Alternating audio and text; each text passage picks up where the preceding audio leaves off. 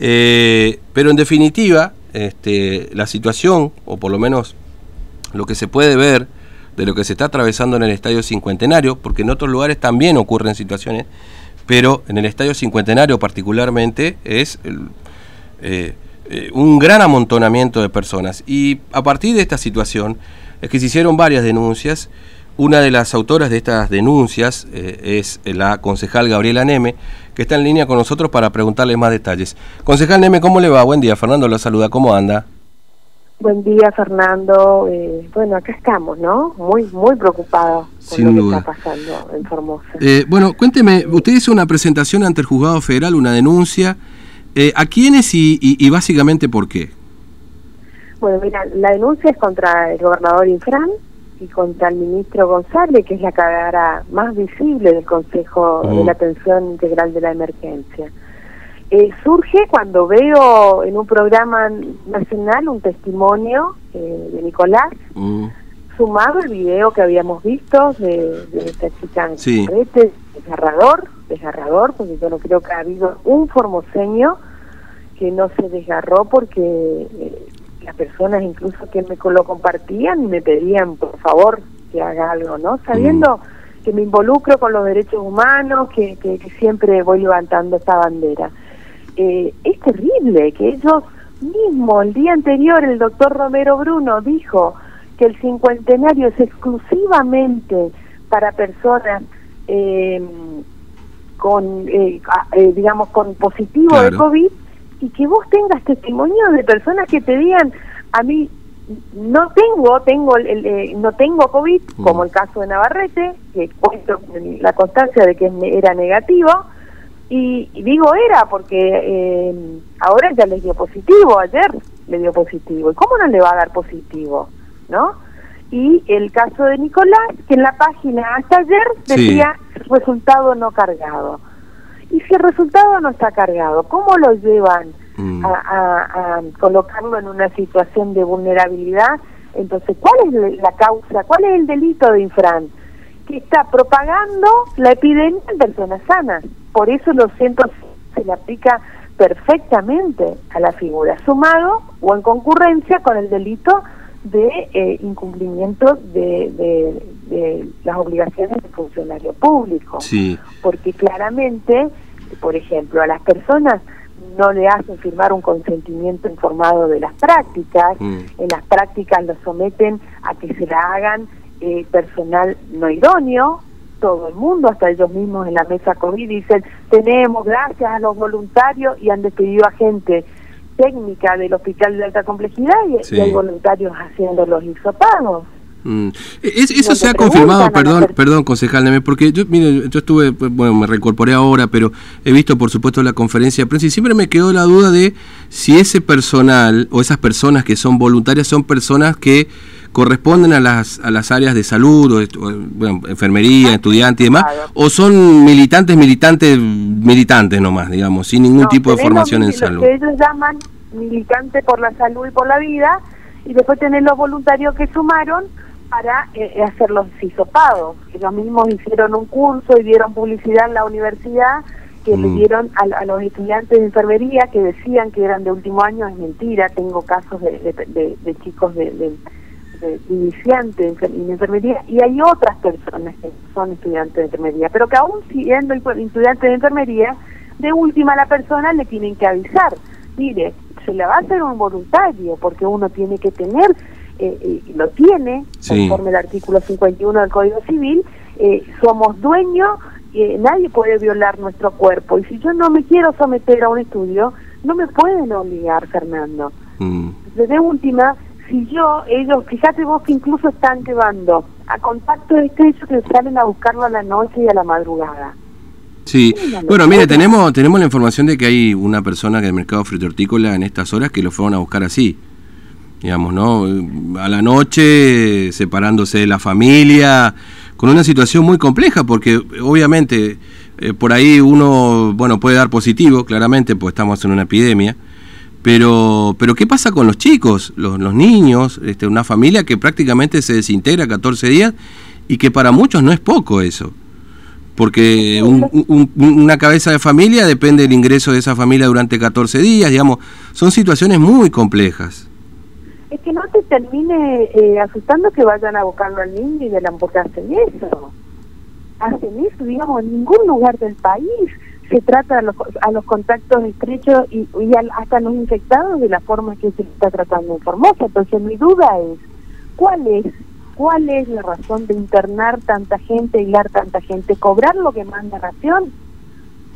Porque Nación manda plata por cada persona aislada para diagnosticar, manda 10 mil pesos por 7 días por cada persona.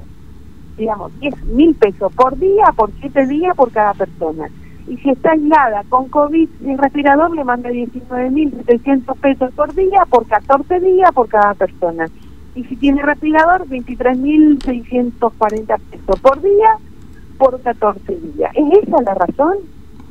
Porque a mí me preocupa sobremanera que estemos sobreponiendo los intereses económicos por sobre la dignidad y los derechos humanos de las personas. Hoy yo tengo otra reunión con AFI, porque realmente alguien tiene que escuchar lo que pasa en cosas. ¿Dónde están los fiscales penales? Mm.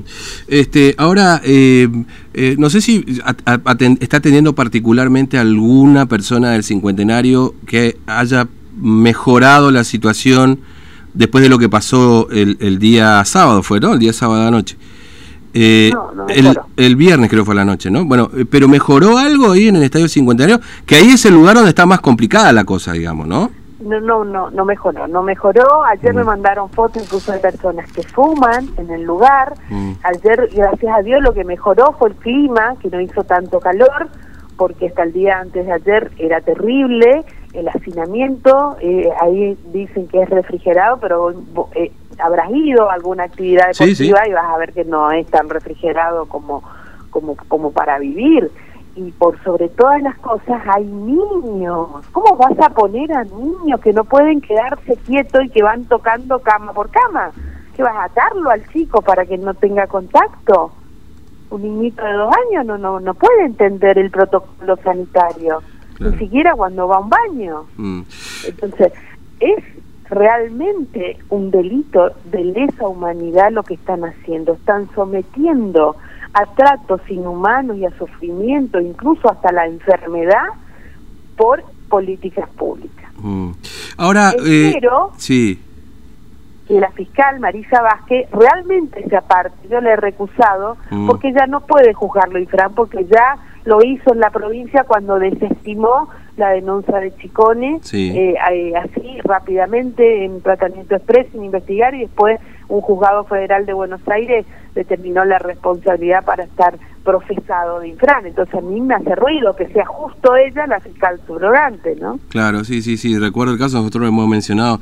Inclusive en algún momento fue denunciada también Vázquez a la hora de llegar al cargo de fiscal, digamos, ¿no? Por el proceso de, llegada al cargo, pero bueno, eso es, materia aparte. Ahora, eh, eh, doctora Neme, ¿le han dicho eh, personas que muchos no se quieren hisopar justamente no por miedo al COVID, sino más por miedo a terminar en estos centros y en estos lugares. Eh... Sí, muchas muchas personas me llaman, me piden qué hacer. Eh, yo les digo que si la policía no tiene orden de, un juez, no tiene por qué llevarlos, mm. Que si ellos presumen que están con, con, con posibilidad de estar contagiados, lo que tienen que hacer es encerrarse en sus casas para no poner en juego la salud pública porque eso también hay que cuidarlo, la salud pública, pero si la persona se encierra en su casa y no pone en juego la salud pública, ¿cuál es el delito? Si yo, si tengo cáncer tengo el peor diagnóstico y no me lo quiero hacer el tratamiento, ¿quién me va a obligar? Entonces, eh, eh, aprobaron en diciembre la ley del aborto con el tema de la inviolabilidad del propio cuerpo, cuando vos tenés un otro ADN en tu cuerpo, eso sí, pero esto eh, somos violables, digamos, realmente en una incongruencia total. Pero eh, hay personas que me han dicho que se van a encadenar en sus casas.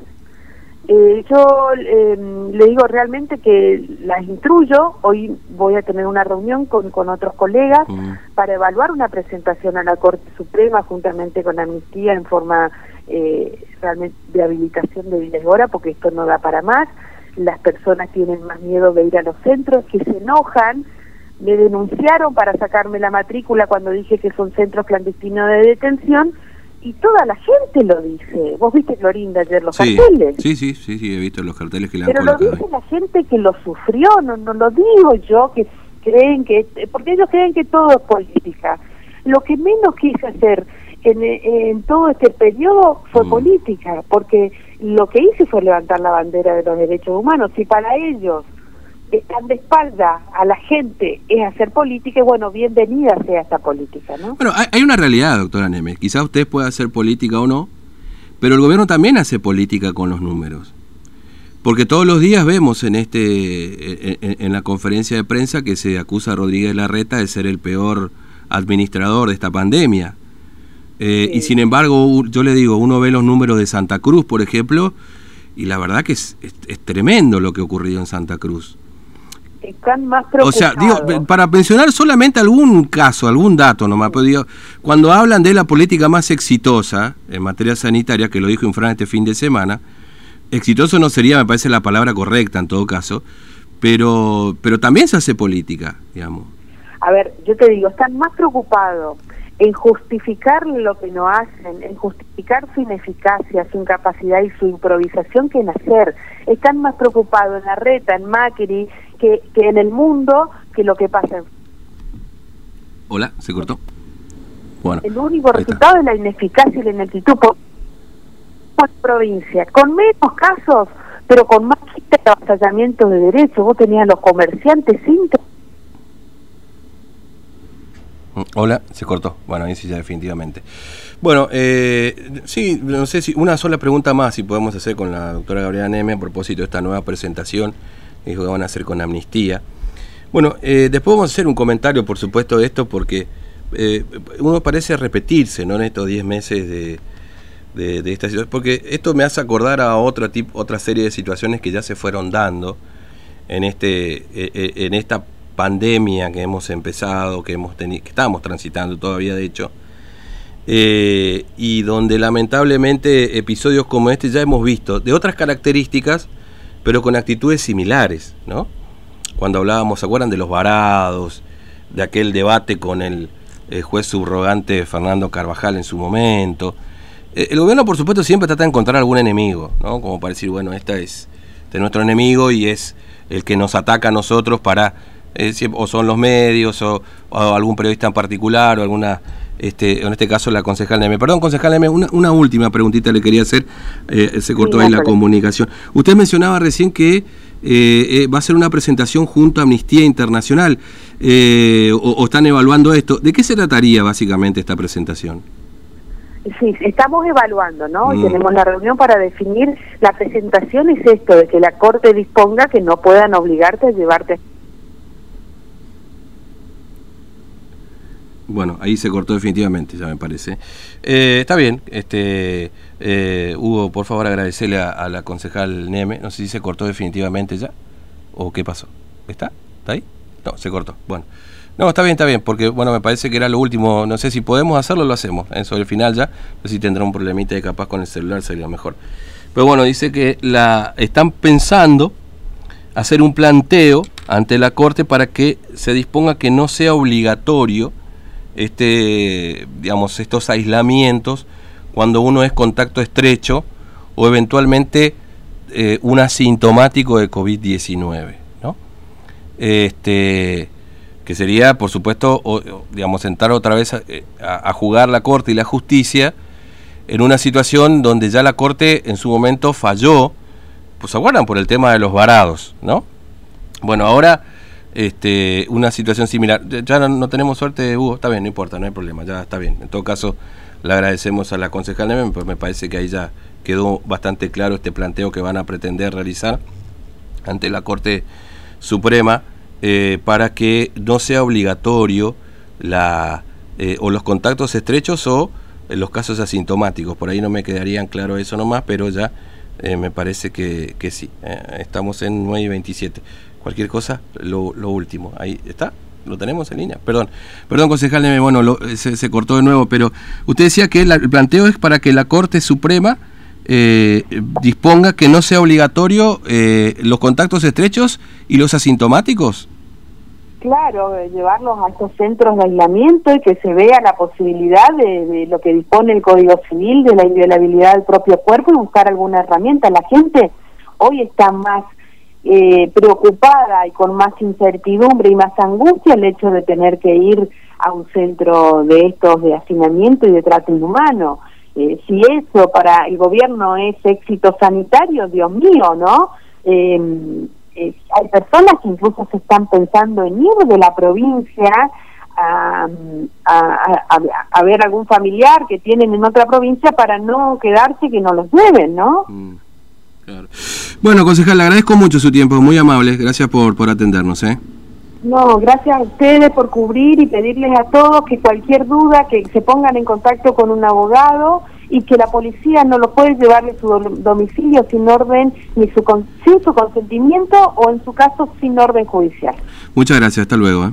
Gracias, hasta luego. Bueno, la concejal Gabriela Neme eh, hizo este planteo, esta denuncia, pero me parece que eh, al gobernador Infran y al ministro de Gobierno Jorge González, eh, como rostros responsables quizás del COVID-19, pero pues, yo le decía más temprano que el Consejo COVID es más que nada un disfraz que usa el gobierno provincial, el propio gobernador, para, para que no le lleguen las balas, ¿viste? A Infran, de hecho, este fin de semana igual tuvo que salir.